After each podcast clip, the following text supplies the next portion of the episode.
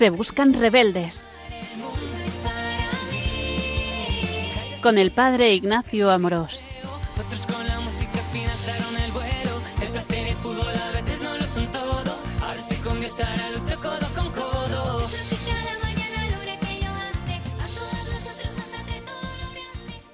Un cordial saludo a todos los oyentes de Radio María. Soy el Padre Ignacio Amorós. Hoy, con la gracia de Dios, continuamos con nuestro programa de Se Buscan Rebeldes, en el que intentamos dar a conocer más y mejor la belleza de nuestra fe católica.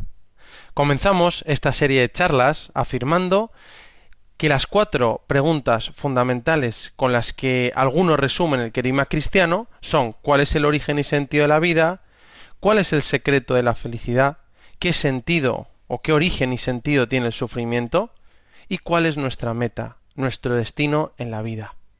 Estas preguntas esenciales en la vida solo han sido contestadas en toda su extensión por la revelación judio-cristiana. Y para contestar a estos interrogantes hablamos de cómo la Iglesia nos cuenta historias, ¿no? Fundamentalmente a través de, a través de la Sagrada Escritura. Y por eso este curso o estas charlas hemos intentado enmarcarlas dentro de los grandes interrogantes del hombre, como nos propone el Concilio Vaticano II en Gaudium et Spes número 10. Y en el Concilio Vaticano II nos dicen pues las preguntas fundamentales de qué es el hombre, el sentido del dolor, del mal, etcétera, y nos, y nos cita dos preguntas concretas. Y dice, ¿qué puede esperar de ella? ¿Qué hay después de esta vida temporal? Entonces, hemos tratado con detenimiento las primeras tres preguntas, el sentido de la vida, de la felicidad y del sufrimiento en las primeras charlas. Y hoy nos queremos detener especialmente en la pregunta sobre el más allá, la vida eterna. ¿Hacia dónde vamos? ¿Cuál es nuestra meta, nuestra finalidad? ¿Hay algo más después de la muerte? Y estos son los interrogantes que tiene todo ser humano y que muchas veces nos preguntan a los cristianos. Preguntas como ¿hacia dónde vamos? ¿Es verdad que existen el cielo y el infierno? ¿Qué sucede cuando uno muere? ¿Y si luego no es real? ¿Cuándo llegará el fin del mundo? ¿Existe una vida después de esta? Y realmente el ser humano se hace esta pregunta porque necesita una meta. Y nuestra meta, nuestro objetivo, es la vida eterna. Es la felicidad ahora en la tierra y para siempre en el cielo. Nuestra meta es Dios, recordando que la felicidad no está en una vida cómoda, sino en un corazón enamorado. Y por eso nos viene muy bien hablar de la meta, de qué hay más allá, del fin del mundo y sobre todo del cielo, de la vida eterna. Porque entonces, si sabemos de dónde venimos y sabemos a dónde vamos, ya sabemos por dónde caminar en la vida y sabemos cuál es nuestro objetivo. Nuestro objetivo es la unión con Dios en el cielo. Y por eso, ahora no vamos a seguir estrictamente un libro, pero ya sabéis que tenemos un libro de base que es La Revolución de Dios, la belleza de la fe católica hoy, que hemos publicado en Se Buscan Rebeldes, y en concreto, pues serían los que vamos a tratar los dos últimos temas, eh, que tratan sobre escatología y el fin de los tiempos, ¿no? Bueno, pues esto por si alguno le ayuda, remitimos a este libro para, para, el que le sirva, ¿no? Bienvenido sea.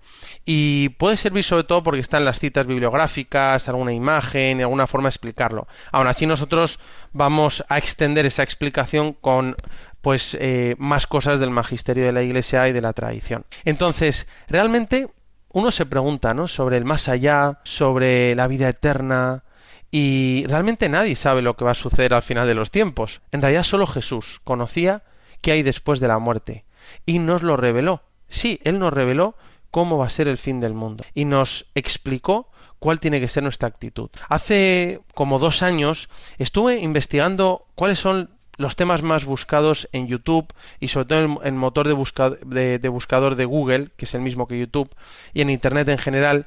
Y uno de los temas más buscados es el tema de el fin del mundo, el más allá, si hay vida después de esta. Y eso yo realmente creo que nuestro deseo de felicidad nos lleva como a mirar siempre hacia el futuro y a pensar en una vida después de la muerte. Esto ha estado en el ser humano y en el hombre desde el principio. A veces, pues bueno, muchas veces porque se sufre y entonces ponemos nuestra esperanza en el más allá. Otras veces, pues por un sentimiento de trascendencia insatisfecho y otras veces por el deseo de vivir con Dios para siempre, ¿no? Realmente es algo que caracteriza la vida humana es una especie de alergia a que nos pongan límites o prohibiciones.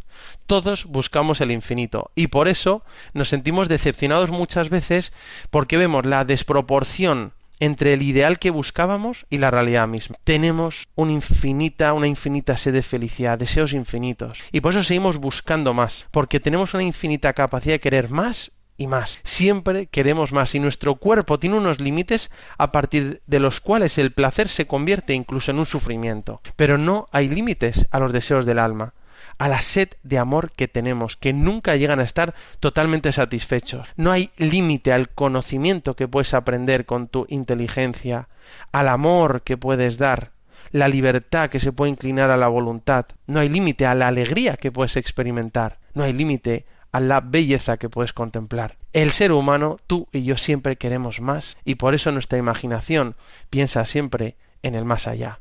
Como decía Benedicto XVI en Espesalvi, dice en el número 30, dice, está claro que el hombre necesita una esperanza que vaya más allá. Es evidente que sólo puede contentarse con algo infinito, algo que será siempre más de lo que nunca podrá alcanzar.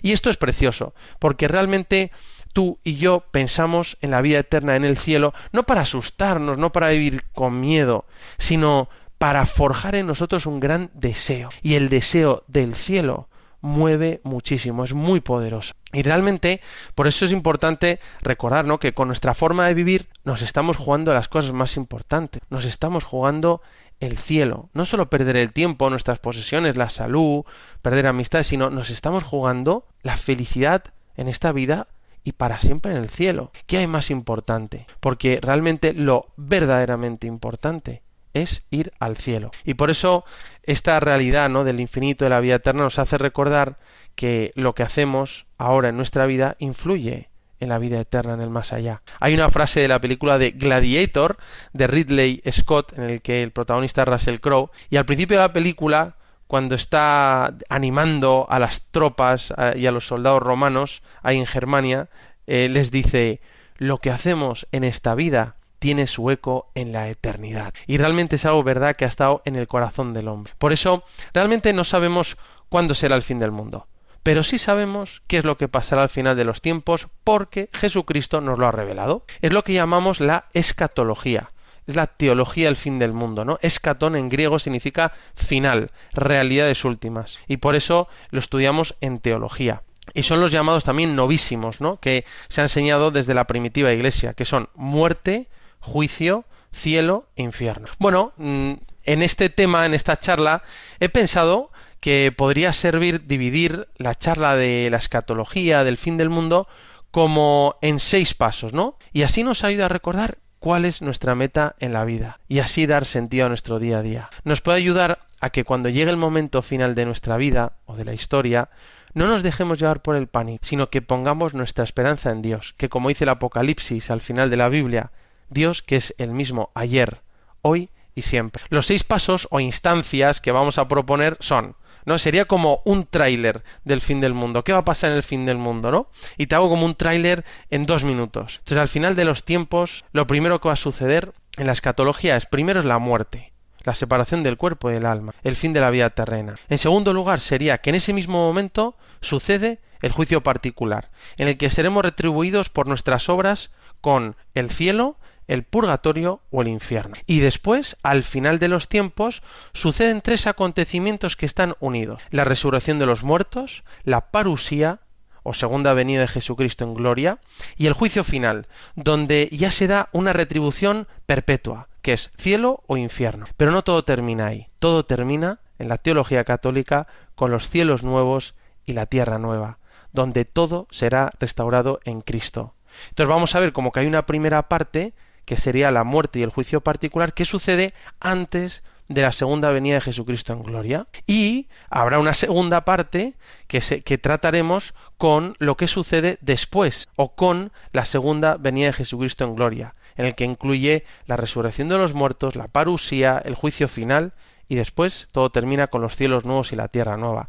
Esto es lo que se llama la escatología doble fásica o la escatología doble fase que es la católica porque nosotros vemos que hay un tiempo de, eh, que se nos retribuye en ese mismo momento y que existe el purgatorio. Lo vamos a ver con calma. Entonces, estamos viendo el fin del mundo, uno de los temas más buscados, una de esas interrogantes del ser humano que se plantea siempre, y realmente lo primero que sucede es la muerte. Y la muerte es el final de la vida terrena y es el gran enigma del hombre. Es lo único seguro, que tarde o temprano todos vamos a morir. Yo recuerdo en una clase que contando un profesor de sistema fiscal que lo primero que dijo en la clase, un gran catedrático, es a los alumnos les dijo, mirar, como decía Benjamin Franklin, en esta vida hay dos cosas seguras, la muerte y los impuestos.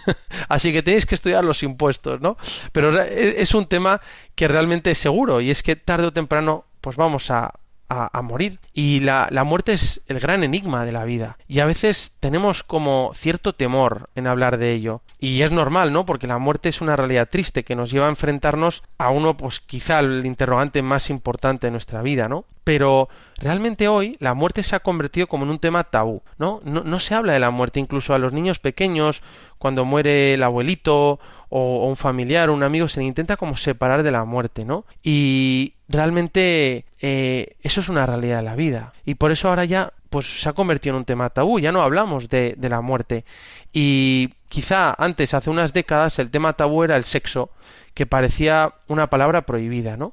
Y no se hablaba de sexo, era un tema tabú. Y ahora en el mundo actual se habla de sexo por todas partes, en, este, en esta sociedad pansexualizada en la, que, en la que vivimos, ¿no? Y muchas veces se habla sin pudor ni respeto a la intimidad. Pero en cambio hoy em, parece como que está prohibido hablar de la muerte, ¿verdad? Y no queremos que, que la gente o los niños se escandalicen, ¿no? Frente a esta realidad. Pero realmente es necesario que aprendamos a ver la muerte con esperanza, con dolor, porque tenemos corazón, obviamente, ¿no? Jesús lloró ante la muerte de Lázaro, los santos lloraban, pero lloraba con esperanza. Y también descubrimos en la muerte un motivo para pensar en el más allá, en el cielo, en nuestra patria definitiva. Y la muerte, en primer lugar, podemos decir que es una realidad dolorosa, en algunos casos dramática. O sea, cuando se muere un familiar, pues muchas veces ah, pues nos dicen, oye, es, es, que tienes que olvidar, tienes que pasar página, pero no, nosotros los católicos no, no olvidamos a nuestros seres queridos, recordamos a nuestros difuntos con esperanza, y dando gracias a Dios por su vida. Y por eso, mirando a Jesús, debemos aprender a aceptar la muerte y a vivir con ella. Tenemos que seguir viviendo, ¿no? Sin olvidar a nuestros difuntos y aprender a afrontar la muerte con esperanza, ¿no? San Pablo decía, ¿no? En la carta a los tesalonicenses que cuando llegue la muerte nosotros los que tenemos fe no podemos entristecernos, dice él, como esos otros que no tienen esperanza. No, nosotros podemos llorar la muerte de nuestros seres queridos, ¿no? Como como Jesús, como los santos, pero nuestras lágrimas pues tienen que estar bañadas de esperanza, porque creemos en el cielo, en la vida eterna. Yo muchas veces en mi labor sacerdotal me he encontrado con, con personas que han sufrido la, muerte de, de, un ser querido y a veces son madres de familia que, que ha acompañado porque ha fallecido alguno de sus hijos y realmente a veces solo puedo decir, la abrazas, lloramos juntos y decimos, mira, yo creo en él y tengo esperanza. Pero bueno, lo más seguro que sabemos en esta vida es la, es la muerte y es la, es la dimensión limitada de la vida, ¿no? Por eso Santa Teresa de Jesús, y es muy conocido, decía que la vida es una mala noche en una mala posada. No tanto por ser pesimista, sino porque en comparación con la vida eterna, la vida nuestra que, en la que peregrinamos ¿no? en este mundo, pues eh, es muy poca cosa, ¿no? ¿Y por qué? Pues realmente porque tú y yo hemos sido hechos para el cielo, hemos, hemos sido hechos para cosas más grandes. Y a veces podemos tener la sensación de que la vida pasa demasiado rápido. Por eso es necesario aprender a vivir la muerte y a prepararnos a vivir con esperanza, ¿no? Y por eso nosotros pensamos que nuestros difuntos siguen vivos porque existe la vida eterna. Quizá no ya con la vida terrenal, pero sí el alma es inmortal y siguen vivos en Dios. Jesús dijo, yo soy la resurrección y la vida. El que cree en mí, aunque haya muerto, vivirá. Y todo el que vive y cree en mí no morirá para siempre. Todas esas personas a las que hemos querido, pero ya han fallecido, siguen vivas en Dios. Han pasado a la vida eterna y están a la espera de la futura resurrección. Y al pensar en el momento de la muerte, muchas veces pueden, pueden suceder como tres cosas, ¿no? Una es vivirla como con angustia, una angustia tremenda y miedo e, y, un temor enfermizo, ¿no? A la muerte, pensando eh, en algo mal en algo malo del pasado, en lo que teníamos que haber hecho, en cómo podía haber cuidado mejor a esta persona, a la otra, y, con una incertidumbre, ¿no? Y eso nos lleva a vivir mal esta realidad. Una segunda actitud sería como ver la muerte, pero como si no fuera a suceder, como vivir adormilado, como dejando pasar la vida, ir tirando, ¿no? Como, exacto, ¿no? Si la muerte no fuera a llegar y, y eso es como vivir eh, adormilado, ¿no? El Papa Francisco hablaba de no balconear la vida, ¿no? Me gusta mucho esa expresión del Papa. Y otra forma es la forma eh, cristiana de pensar en la muerte y es con la vigilancia en el amor y en la esperanza. Es decir, un cristiano ve la muerte disfrutando de las cosas buenas de la vida, sin agobia, sin agobios, sin temores, aprovechando cada instante, no balconeando la vida, pero siempre con la mirada puesta en el cielo, con esperanza. Es muy interesante que Jesús nos habla de la muerte y nos propone dos imágenes, dependiendo un poco de, de uno si tiene fe o no, si cree en el cielo o no. Entonces, una forma es que presenta la muerte como un ladrón en medio de la noche para robarnos la vida. O otra imagen que utiliza Jesús, que es la muerte como una boda. En una parábola, Jesús habla de la muerte diciendo ¿a qué hora de la noche viene el ladrón? Aparece en Mateo 24 y en Lucas 12, ¿no? Y realmente es la parábola de las vírgenes necias, las vírgenes prudentes y la parábola de los talentos, ¿no? que aparece en el capítulo 25 de Mateo. Pero antes en el 24 también habla de la escatología con distintas parábolas.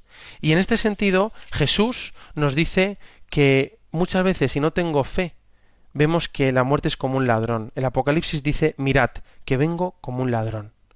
La muerte, para los que no tienen fe, llega siempre en el momento que menos te lo esperas, ¿no? Y puede pasar muchísimo tiempo y, ya tener mucha edad, pero siempre te pilla por sorpresa, ¿no? Y esta sería una imagen. Pero otra imagen que nos propone Jesús para hablar de la muerte es un banquete de bodas. El banquete de bodas del Cordero, como dice Apocalipsis 19.9.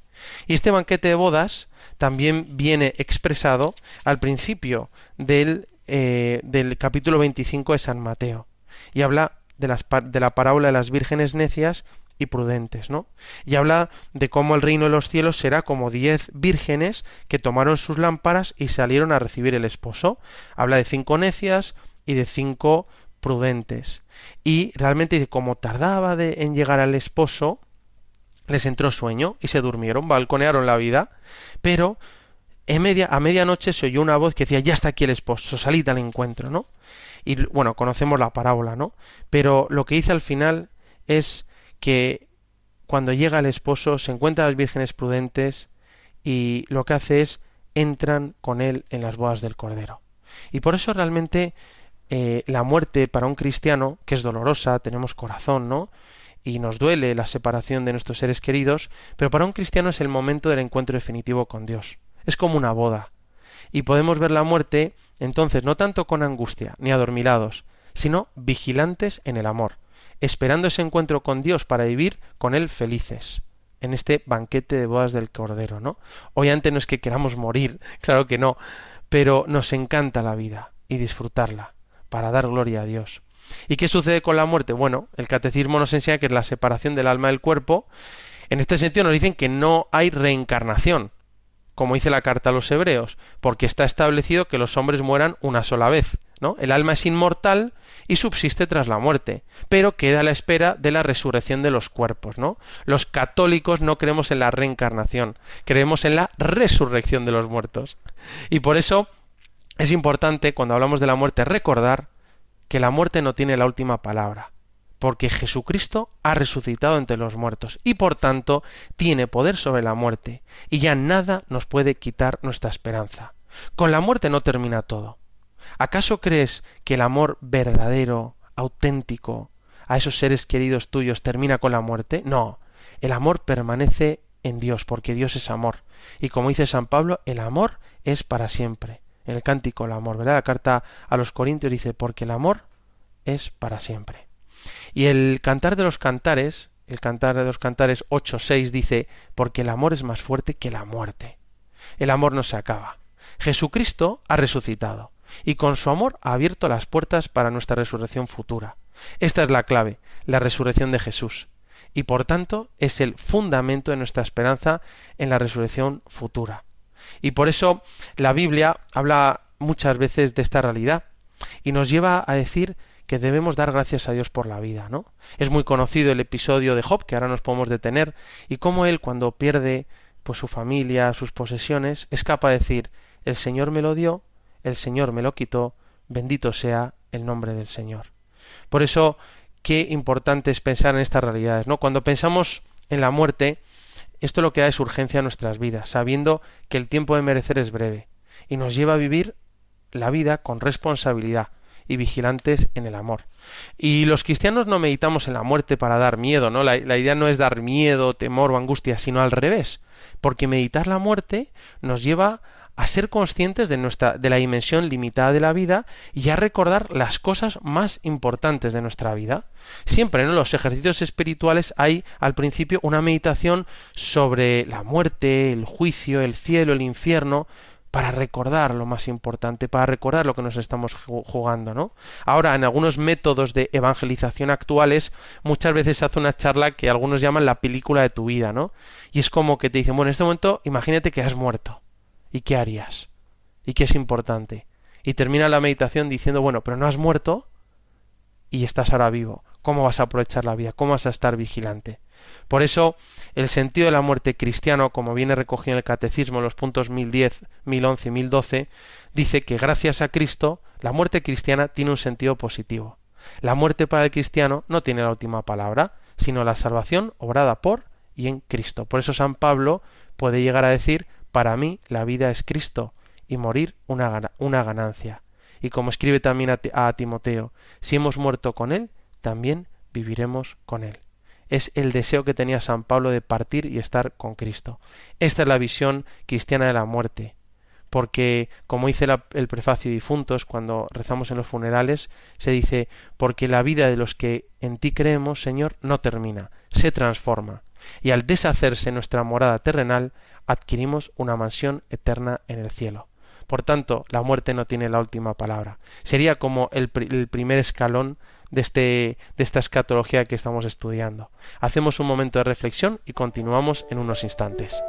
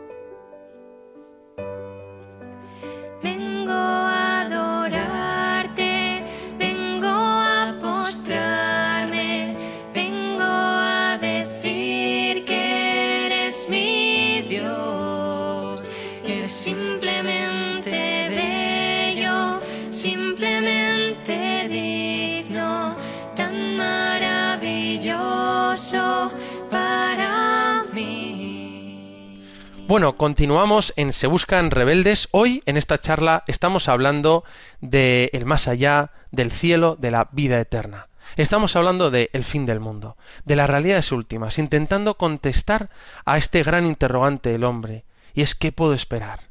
¿Cuál es mi meta?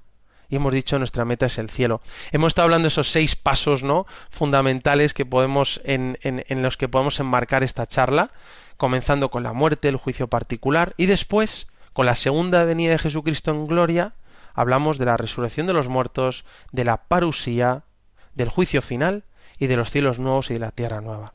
Al comienzo de esta charla hemos hablado especialmente de la muerte, de cuál es la visión cristiana de la muerte, esta realidad. Y hemos visto cómo uno ve la muerte con fe, y es realmente como un encuentro con Dios, nuestro Padre, ¿no? Lloramos porque sufrimos la separación, pero lo vivimos con esperanza cristiana. Pero en el momento de la muerte, y ahora sí vamos al segundo paso, sucede el juicio particular. Y en este juicio te verás como realmente eres. Porque se dice, se dice, ¿no? coloquialmente que puedes tener tres versiones de lo que eres. Lo que piensan los demás de ti, lo que tú piensas de ti mismo, que quizás acerque más, y lo que eres de verdad. Y tú eres lo que eres delante de Dios. Somos lo que somos delante de Dios. Y no somos lo que juzgan los demás de nosotros, y tampoco somos muchas veces lo que pensamos de nosotros mismos, que puede ser muy subjetivo, sino que en el juicio particular nos vamos a ver como somos, de verdad, porque nos veremos en Dios. Y por eso en el juicio particular lo que sabemos es que eh, cada uno de nosotros somos responsables individualmente de lo que hemos hecho. Y el juicio particular es la retribución inmediata después de la muerte. Así está recogido en el Catecismo en el punto 1021. Y así está definido por la Iglesia especialmente en la bula Benedictus Deus de Benedicto XII del año 1336. En este sentido, es importante decir que en el mismo momento de la muerte, en el que el alma abandona el cuerpo, el alma es juzgada por Dios, ¿no? San Pablo lo dice en la carta a los Corintios, dice en la segunda carta a los Corintios y dice todos debemos comparecer ante el tribunal de Cristo para que cada uno reciba conforme a lo bueno o malo que hizo durante su vida mortal. Es decir, somos responsables, ¿no? Pero realmente, ¿de qué se nos va a juzgar? Bueno, aquí me encanta una frase de San Juan de la Cruz, no muy conocida, que dice en Dichos de Amor y Luz, em, en el 59, y dice, al atardecer de la vida te examinarán del amor. Es decir, no te van a examinar en tus logros personales, en lo que has conseguido, en tu dinero, o, en tus éxitos personales, o, o familiares o amorosos, sino se nos va a juzgar en el amor. Obviamente conocemos también, lo vamos a hablar después, que una forma de expresarlo es, como dice Mateo 25, ¿no? en las obras de misericordia. Y bueno, en el juicio particular podemos recibir tres tipos de destinos o retribución, ¿no? El cielo, el purgatorio o el infierno. Aunque solo dos duran toda la eternidad, que es el cielo o el infierno. Así lo ha enseñado la Iglesia en la bula Benedictus Deus, especialmente, y se fundamenta en la Sagrada Escritura. Y enseña a la Iglesia que entre, entre, el momento de la muerte y el juicio final, al final de los tiempos, las almas gozan de Dios, sufren el infierno o se purifican en el purgatorio. Entre el, eh, por tanto, entre el momento de la muerte y la resurrección final, el alma es retribuida inmediatamente cielo, purgatorio o infierno, infierno. ¿no? en Benedictus Deus tenemos la solemne declaración de lo que se llama la inmediatez de la retribución para buenos y malos. Y se afirma que justo tras la muerte, antes de la resurrección, el alma del difunto recibe una atribución incuada pero sustancial, que consiste en la comunión o falta de comunión con Dios, con su correspondiente gozo o dolor. También sale recogido en un texto magisterial muy interesante la Congregación de la Doctrina de la Fe, del año 1979 que se titula sobre algunas cuestiones referentes a la escatología, ¿no? Bueno, y afirma la resurrección universal, la supervivencia del alma tras la muerte, la oración por los difuntos y distingue entre parusía y etapa intermedia, ¿no? El purgatorio, esa doble fase que hemos hablado al principio. Por tanto, después de la muerte eh, sucede el juicio particular y podemos recibir estos tres tipos de retribuciones: cielo, purgatorio o infierno. ¿Y cuál es la primera retribución por la que Dios quiere para nosotros? Porque Dios nos ha hecho para el cielo. Y el cielo es vivir para siempre en unión con Dios. Es la vida perfecta de amor y felicidad, donde se colmarán todas nuestras aspiraciones y deseos, con una novedad siempre nueva. Es un estado definitivo y máximo de felicidad. Y es Jesús el que ha hecho el cielo posible para nosotros. Es, es un momento máximo de alegría, de felicidad y para siempre. Déjame leerte cómo lo expresa Benedicto XVI en Espe Salvi número 12 y dice: La eternidad no, sea un, no será tanto un continuo sucederse de días del calendario, sino como el momento pleno de satisfacción en el cual la totalidad nos abraza y nosotros abrazamos la totalidad. Será el momento del sumergirse en el océano del amor infinito, en el cual el tiempo, el antes y el después, ya no existe. Podemos únicamente tratar de pensar en este momento en la vida como en un sentido pleno, como sumergirse siempre de nuevo en la inmensidad del ser, a la vez que estamos desbordados simplemente por la alegría. Aquí termina la cita, ¿no?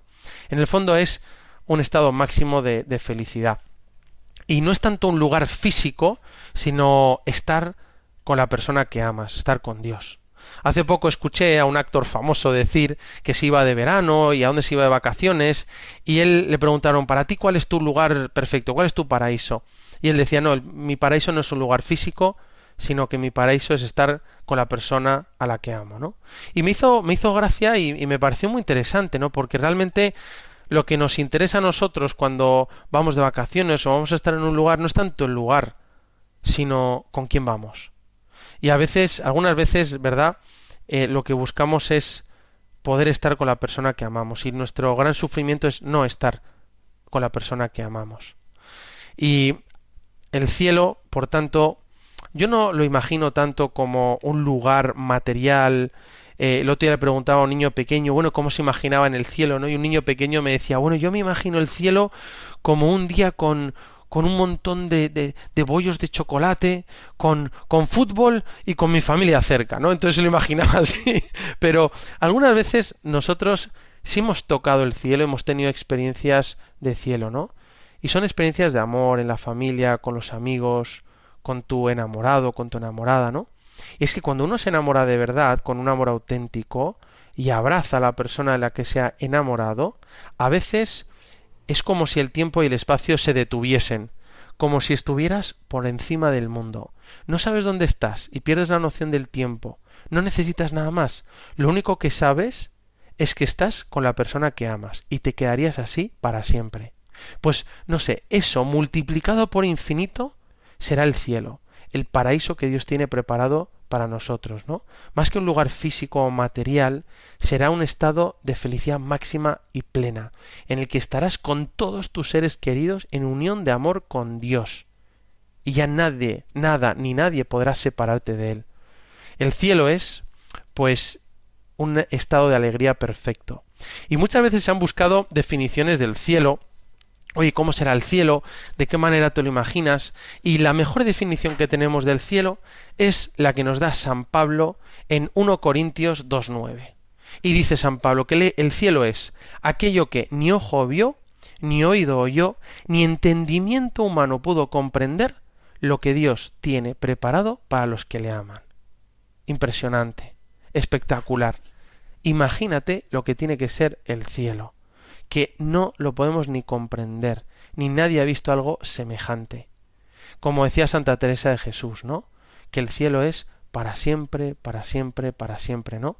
En el libro de la vida, Teresa de Jesús escribe y dice, espantábamos mucho, es, perdón, espantábamos mucho el decir qué pena y gloria era para siempre en lo que leíamos acaecíanos estar muchos ratos tratando de esto y gustábamos de decir muchas veces para siempre, siempre, siempre. En pronunciar esto mucho rato era el Señor servido me quedase en esta niñez imprimido el camino de la verdad. Es decir, les encantaba a estas primeras carmelitas hablar del cielo y pensar en cómo sería ese para siempre, para siempre, para siempre, ¿no? El cielo como lo afirma el Catecismo en el punto 1028, es la visión beatífica, es ver a Dios cara a cara, ¿no? Es la contemplación de Dios en su gloria celestial. Realmente Dios no puede ser visto tal y como es con toda su potencia y toda su belleza, porque sería tan fuerte que moriríamos de alegría, ¿no? no el ser humano tiene capacidad para ello, ¿no? Y la visión beatífica, en la que Dios se manifestará de modo inagotable a los elegidos, será como una fuente inmensa de felicidad, de paz y de comunión mutua, ¿no? El cielo se puede ver no como una vía perfecta con la Trinidad, se puede ver desde un punto de vista antropológico como eh, el fin último del hombre y la realización de las aspiraciones más profundas del hombre, el estado supremo y definitivo de dicha. Es un poco este punto de vista el que tratamos, ¿no? Porque hemos ido a través de los interrogantes del hombre, ¿no? Y otra se puede vivir en relación con Jesús, con Cristo. Y por eso dice San Pablo que vivir en el cielo es estar con Cristo es vivir con Él y estar en unión de amor con Dios en Cristo. Y por eso, cuando uno vive, y yo me imagino cuando uno vive en amor de Dios y el cielo, podrá decir con San Pablo esa seguridad que tenía él, que decía, estoy convencido de que ni la muerte, ni la vida, ni los ángeles, ni los principados, ni las cosas presentes, ni las futuras, ni las potestades, ni la altura, ni la profundidad, ni cualquier otra criatura podrá separarnos del amor de Dios, que está en Cristo Jesús, Señor nuestro, ¿no? El capítulo 8 de Romanos, precioso. Y por eso un cristiano piensa en el cielo y vive con los pies en la tierra y con la mirada en el cielo. Es decir, un cristiano realmente vive con los pies en la tierra sin desentenderse de este mundo y ocupándose de las cosas y disfrutando para gloria de Dios, pero también con los ojos en el cielo, recordando siempre cuál es nuestra meta, y es que estamos hechos para el cielo, ¿no?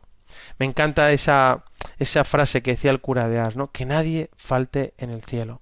Ese es el deseo de Jesús. Jesús quiere llevarnos al cielo. Por eso es tan bonito hablar de la escatología, del fin del mundo, del más allá, porque lo que nos viene a revelar es lo que Dios tiene preparado para nosotros.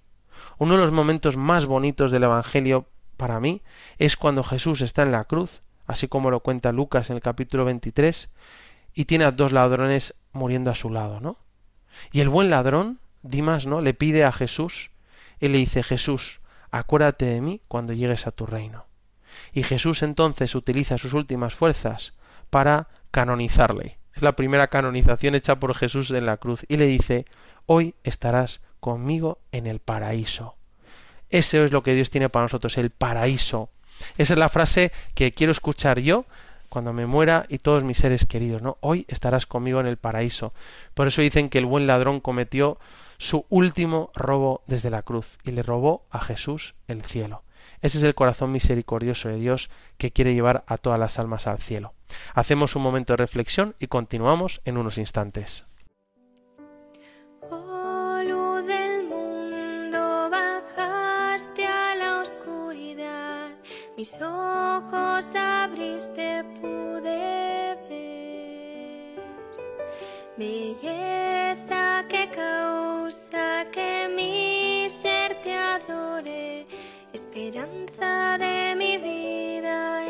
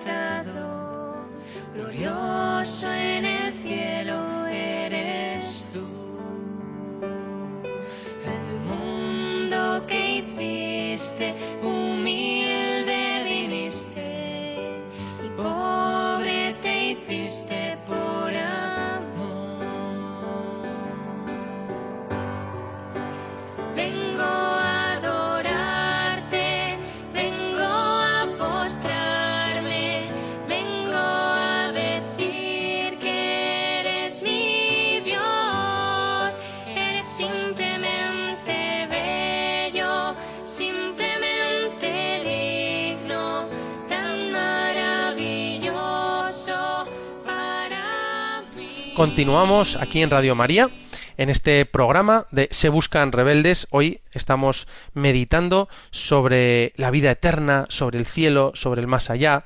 Hemos hablado de cómo es un tema tan importante, un interrogante esencial para el hombre, que nos marca nuestra meta, nuestro destino. Hemos hablado de la realidad de la muerte y cómo poder comprenderla de forma cristiana y vivir vigilantes en el amor. Hemos hablado del juicio particular y esas tres tipos de retribuciones que se nos pueden dar en ese momento, el cielo, el purgatorio o el infierno, y nos hemos detenido a hablar del cielo. Y sí, porque realmente lo propio de la escatología cristiana es hablar mucho del cielo. Pero también es necesario hablar de otras realidades. Y es que otra retribución que podemos recibir en el juicio particular sería el purgatorio.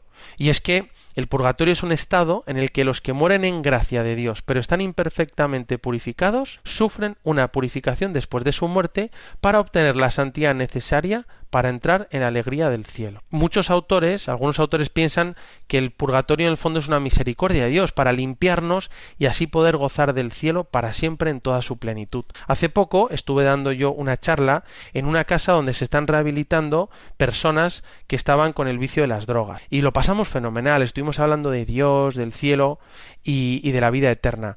Y realmente para hablar del purgatorio muchas veces uno me habló, ¿no? Y me dijo, en el fondo es como que nosotros para poder vivir una vida buena tenemos que purificarnos ¿no? de este vicio y así puedo vivir y disfrutar de una vida buena. Pues también nosotros para poder vivir y gozar de Dios para siempre debemos purificarnos cuando no estamos perfectamente purificados. Ahora, lo bueno del purgatorio es que es seguro de ir al cielo, está lleno de esperanza. Es lo que tiene distinto del infierno, ¿no? Y el purgatorio es la purificación final de los elegidos que es distinta ¿eh? del infierno, como dice el catecismo, el punto 1031.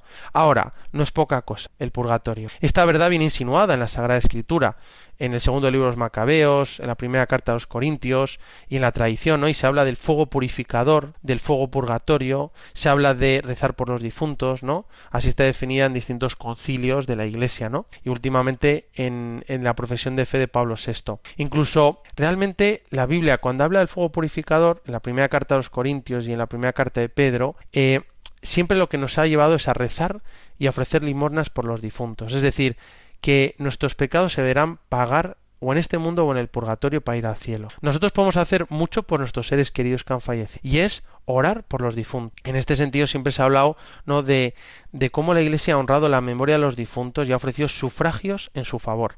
En particular la Santa Misa, ¿no? Para que una vez purificados puedan llegar a la visión beatífica de Dios, ¿no? Por eso siempre la Iglesia no ha recomendado las limosnas, las indulgencias y las obras de penitencia en favor de los difuntos. Esto es una realidad y en el fondo es aquello que necesitamos para poder gozar de Dios para siempre. Y esto sería el purgatorio, ¿no? Como una segunda eh, forma de poder retribuirnos en el juicio individual. Una y la tercera forma sería el infierno. El tercer destino o retribución sería el infierno. Y el infierno es el estado de sufrimiento y separación eterna de Dios. Es la autoexclusión definitiva de la comunión con Dios. Y el infierno existe. Ahora, nosotros cuando hablamos de escatología no hablamos del infierno para atemorizar a la gente, ¿no? Como algunas veces acusan a la iglesia, no, hablamos de una realidad. ¿Pero para qué? Pero más que para vivir con temor al infierno. ¿Con temor a qué? Temor a, a vivir separados de Dios. Temor a perder a Dios de nuestra vida. Y por eso a veces la gente se pregunta, dice, ¿cómo un Dios bueno y que es amor y misericordia puede enviar un alma al infierno? Bueno, el hecho es que Dios no manda a nadie al infierno, sino que uno se tiene que empeñar en ir al infierno. Dios no predestina a nadie a ir al infierno. Para que eso suceda, para ir al infierno, es necesario una aversión voluntaria a Dios, un pecado mortal, y persistir en él hasta el final. ¿No? Ahí está en el catecismo el punto 1033. Y por eso Dios lo que quiere es llevarnos al cielo, pero no pero va a respetar tu libertad y no va a forzar, pero está empeñado en llevarnos al cielo y para siempre, ¿no? El infierno es la ausencia de amor, la ausencia de Dios, no es no vivir con la persona amada. Y la pena principal es la separación eterna de Dios, ¿no? Lo peor que puede pasar entre dos enamorados es vivir eternamente separados, ¿no? Por eso, ¿qué sabemos del infierno? Sabemos dos cosas, que existe y que es eterno. No sabemos cuánta gente va al infierno, ni incluso si hay algún hombre en el infierno, solo Satanás y los ángeles caídos. En este sentido, es muy llamativo cómo hay un momento del Evangelio en el que aparece un em, una persona que le va a Jesús y le dice un judío, ¿no? Y le dice a Jesús, "Mm, Señor, ¿son pocos los que se salvan? ¿No? Es la pregunta del judío del momento, ¿no? ¿Cuánta gente se va al cielo? Hay mucha gente que se va al infierno. Y realmente es que hemos vivido muchas veces una situación de péndulo, ¿no? Antes se hablaba demasiado del infierno y a veces se, atemorizaba la gente. Y ahora no se habla nada de la posibilidad de ir al infierno. Y es interesante porque, bueno, en la, en la, tradición de la Iglesia y en la historia, pues ha habido muchas formas de, de, de, pensar si hay mucha gente que se salva o no.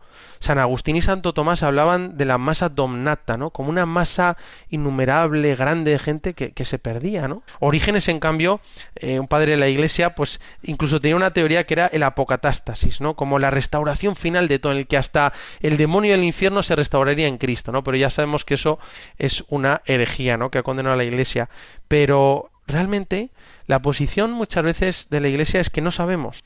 Eh, mi opinión es eh, que yo creo que Dios es tan misericordioso que yo pienso que debemos de tener una esperanza razonable de que muchos serán salvados, ¿no? Esto no quiere decir que no exista el infierno y que no esté la posibilidad de ir al infierno, ¿no? Pero yo también pienso que ese muchos que habla Jesús, ¿no? Muchos son los que se condenan, eh, es que solo por una persona ya es para Dios, ¿no? Dios solo sabe contar de uno a uno, ¿no? Y por eso, fijaros que la Iglesia no ha definido si hay alguien en el infierno, no, no, no, no lo sabemos. Lo que sí sabemos es que hay mucha gente en el cielo. Cuando la iglesia canoniza a un santo, quiere decir que ya está en el cielo y además celebramos el día de todos los santos. Por tanto, sabemos que hay mucha gente en el cielo y sabemos que la misión y el deseo de Jesús es la salvación. Ahora, sí que existe la posibilidad de que alguien se autoexcluya del cielo, ¿no? Dios no manda a nadie al infierno, no uno se tiene que empeñar. Por eso C.S. Lewis decía que la puerta del infierno se cierra por dentro, se cierra por dentro, ¿no? Y por eso la respuesta de Jesús a esta pregunta, ¿son muchos los que se salvan? es esforzaros por entrar por la puerta, por la puerta estrecha. Y lo que nos dice es que el cielo cuesta esfuerzo. Jesús no nos engaña, no es de estos vendedores que te dicen aprende inglés en una semana o aprende un, un trabajo muy importante en diez días. No, no, te dice, mira, esfuérzate por entrar por la puerta estrecha. Merece la pena. Pero nos dice Jesús que es que el ser cristiano es un camino de felicidad, pero no es un camino de facilidad, ¿no? Porque lo bueno comporta sacrificio, ¿no? Dios no es una campaña publicitaria y por eso nos dice esforzaros. Ahora no sabemos cuánta gente va al infierno, si va alguien, lo único que sabemos es que existe y que es eterno. Y en este sentido, en la escritura se habla de la gehenna, del rechinar de dientes, del fuego que nunca se apaga, reservado a los que mueren odiando a Dios. ¿Y dónde se puede perder a la vez el alma?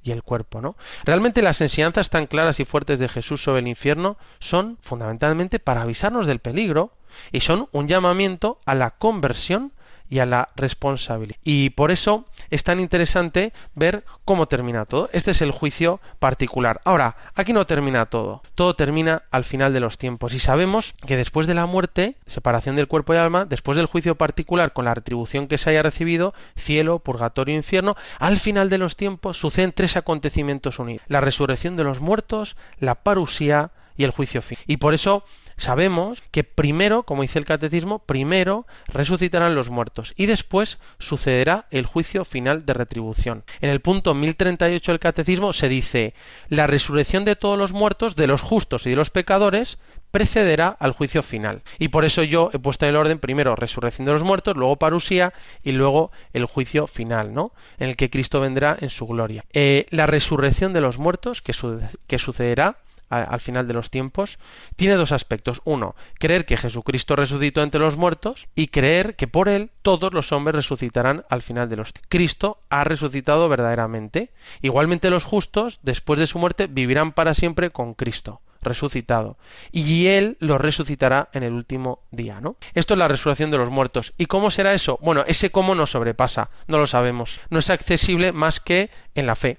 Lo único que sabemos es que será al final de los tiempos que nuestros cuerpos se transformarán en cuerpos gloriosos y volverán a tener vida, porque Dios, como dice el segundo libro de los Macabeos, no resucitará a una vida eterna. No es la primera vez que aparece esta idea en la Biblia, que no da tiempo a detenernos. Todos los hombres resucitarán, como dice Jesús, los que hayan hecho el bien resucitarán para la vida, y los que hayan hecho el mal para la condenación. La resurrección de los muertos no es reencarnación, como hemos dicho, sino el fin del sino que el fin del mundo supone la resurrección del cuerpo, en la que los cuerpos de los muertos, tanto de los buenos como de los malos, resucitan y se unen con sus almas. En el catecismo se dice, ¿no? No hay reencarnación después de la muerte. Nosotros creemos en la resurrección.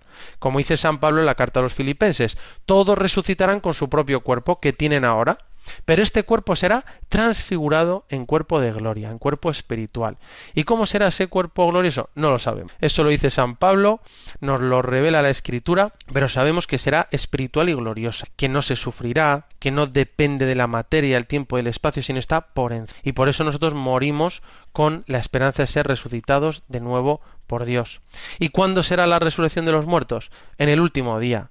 Fíjate cómo lo dice San Pablo. Dice el Señor mismo, a la orden dada por la voz de un arcángel y por la trompeta de Dios, bajará del cielo, y los que murieron en Cristo resucitarán en primer lugar. Aparece por todas partes. Bueno, este sería el tercer paso, ¿no? La muerte, juicio particular y al final de los tiempos, resurrección de los muertos y a la vez la parusía, que es la segunda venida de Jesucristo en gloria. Esto sucederá pues no lo sabemos, en cualquier momento. Hechos de los Apóstoles 1.7 dice, no se nos ha dado a conocer el tiempo ni el momento. Jesús ha hablado de el último día y que habrá una gran prueba, que será el combate entre el poder de Dios y de las fuerzas del mal. Pero antes de esa venida gloriosa de Jesucristo, al final de los tiempos, Jesús habla muy fuertemente esto. Sucederán guerras, terremotos, hambres, epidemias. La Iglesia deberá pasar por la prueba final, una gran persecución, la gran batalla de llamada el Armagedón, que dice Apocalipsis 16, 16, y la, y la venida del Anticristo, que pretende la salvación en la historia y no en la eternidad. ¿no? Cuando te plantean ese mesianismo terrenal frente al mesianismo trascendental de Jesús. Y fíjate, Jesús lo dice en la última cena, ya a punto, el día antes de, ir a dar la vida por nosotros, dice, cuando me haya marchado y os haya preparado un lugar, de nuevo vendré y os llevaré junto a mí, para que donde yo estoy estéis también vosotros. Y dice Jesús, de nuevo vendré.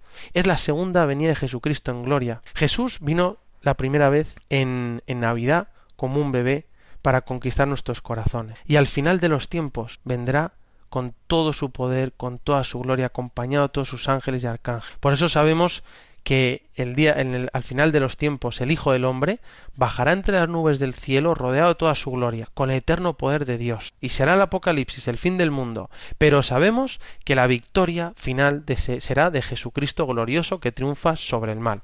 Y es Jesucristo, Rey del universo, sentado a la derecha del Padre, gobernando toda la realidad y toda la existencia con su amor y con su misericordia. Es Jesús, el Rey. Y este es el Rey de amor, de misericordia. Como dice el Papa Francisco, seguimos a un Rey, pero a un Rey crucificado. Y su trono es la cruz. Y por eso, junto con la resurrección de los muertos y la parusía, llega el juicio final o juicio de las naciones, en el que Cristo vendrá como juez supremo, como rey universal, para retribuir a cada uno según el bien o el mal que haya hecho en su vida, ¿no? Y ahí aparece muy bien expresado en Mateo 25, en ese, en ese discurso escatológico de Jesús, en el que realmente habla del Hijo del Hombre cuando venga en su gloria acompañado de todos sus ángeles y habla de ese pastor que separa las ovejas de los cabritos. Y dice Jesús, porque cuanto hicisteis a uno de estos hermanos míos más pequeños, a mí me lo hicisteis. Siempre recuerdo aquí el Evangelio de los cinco dedos de Madre Teresa, a me lo hicisteis. Y por eso muchas veces pensamos en este juicio final con miedo, pero realmente es un juicio que es realmente universal. Y nos encontramos con dos juicios, ¿verdad? Uno individual, hemos hablado del juicio particular, y otro social, que es el juicio final. Y realmente la diferencia no es que cambie la retribución, sino que un juicio es particular y se retribuye en el alma, y el otro juicio se, se, retribuye en alma y cuerpo, y por tanto es más pleno. Por tanto, los gozos del cielo y los sufrimientos del infierno se intensifican, porque se goza o se sufre con todo lo que es el hombre. Es impresionante realmente cómo Jesús, Él tiene la última palabra. ¿no? Muchas veces dicen, bueno, ¿cómo ante, los, ante el sufrimiento y el mal en el mundo Dios calla? Pero como dice el obispo Munilla, Dios calla, pero no para siempre, porque respeta nuestra libertad. San José María decía, el hombre pecador tiene su hora, sí, y Dios tiene su eternidad. En este sentido Jesús habla de esa parábola del trigo y la cizaña, ¿no? Y cómo viene el sembrador, siembra el trigo, y luego por la noche viene el maligno y siembra la cizaña. Y cuando ven que están creciendo juntos, dicen los, los trabajadores que eliminen la cizaña, pero dice el Señor, no, porque si quitáis la cizaña os podéis llevar el trigo, que crezcan juntos. Y yo luego al final, con la, cuando llegue la siega, separaré el trigo de la cizaña. La cizaña la llevaré al fuego y el trigo a, a, a, la casa para ser reservado. Y por eso realmente Jesús dice, bueno, tranquilos, parece que el mal triunfa en el mundo, parece que hay malos que triunfan, pero decir, tranquilos, yo déjame respetar la libertad, ya pondré todas las cosas en su sitio. Y la última palabra es de Dios, es de Cristo Rey. Rey del universo. Pero por último, la escatología final termina con los cielos nuevos y la tierra nueva. Esto muchas veces no se sabe del fin del mundo, pero todo realmente no es que vaya a ser destruido como aparece en las películas de Armagedón 2012, sino que será pasado al fuego, purificado, transformado por el amor de Dios. Por eso se habla del cielo como del reino de Dios en plenitud, consumado, ¿no? Porque hay una cierta continuidad entre el reino de Dios en la tierra y el reino de Dios en el cielo. Y por eso decimos en los funerales, porque la, la vida de los que creen en Dios no termina, se transforma. Y al terminar nuestro tiempo en la tierra, adquirimos una mansión en el cielo. El venerable Fulton Sheen decía verdaderamente que el cielo comienza en la tierra y el infierno también comienza en la tierra. Decía, el cielo está aquí y comienza aquí. Por eso hay como una cierta continuidad entre esta vida, entre el reino de Dios ahora mismo que se está construyendo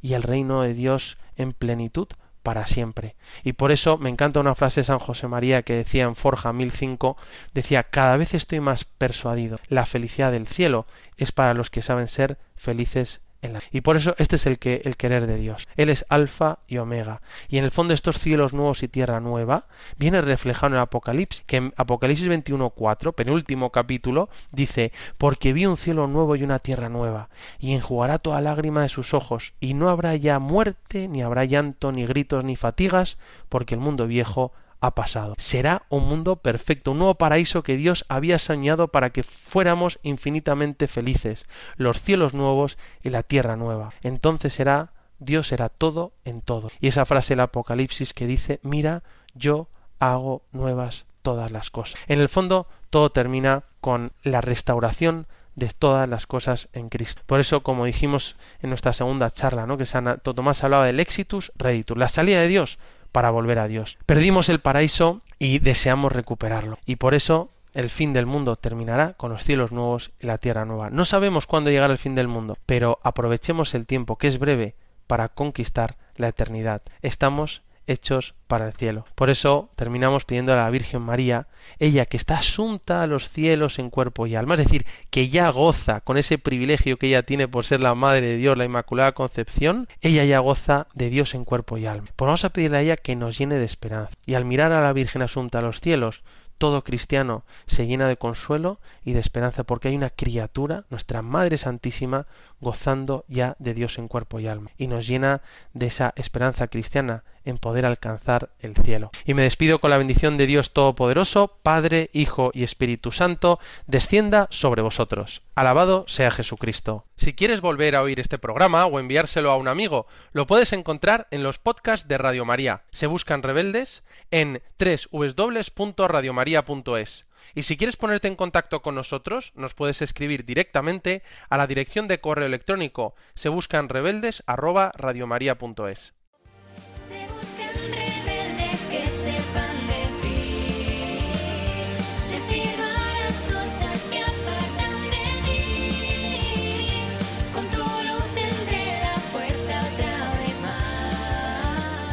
Se buscan rebeldes con el padre Ignacio Amorós.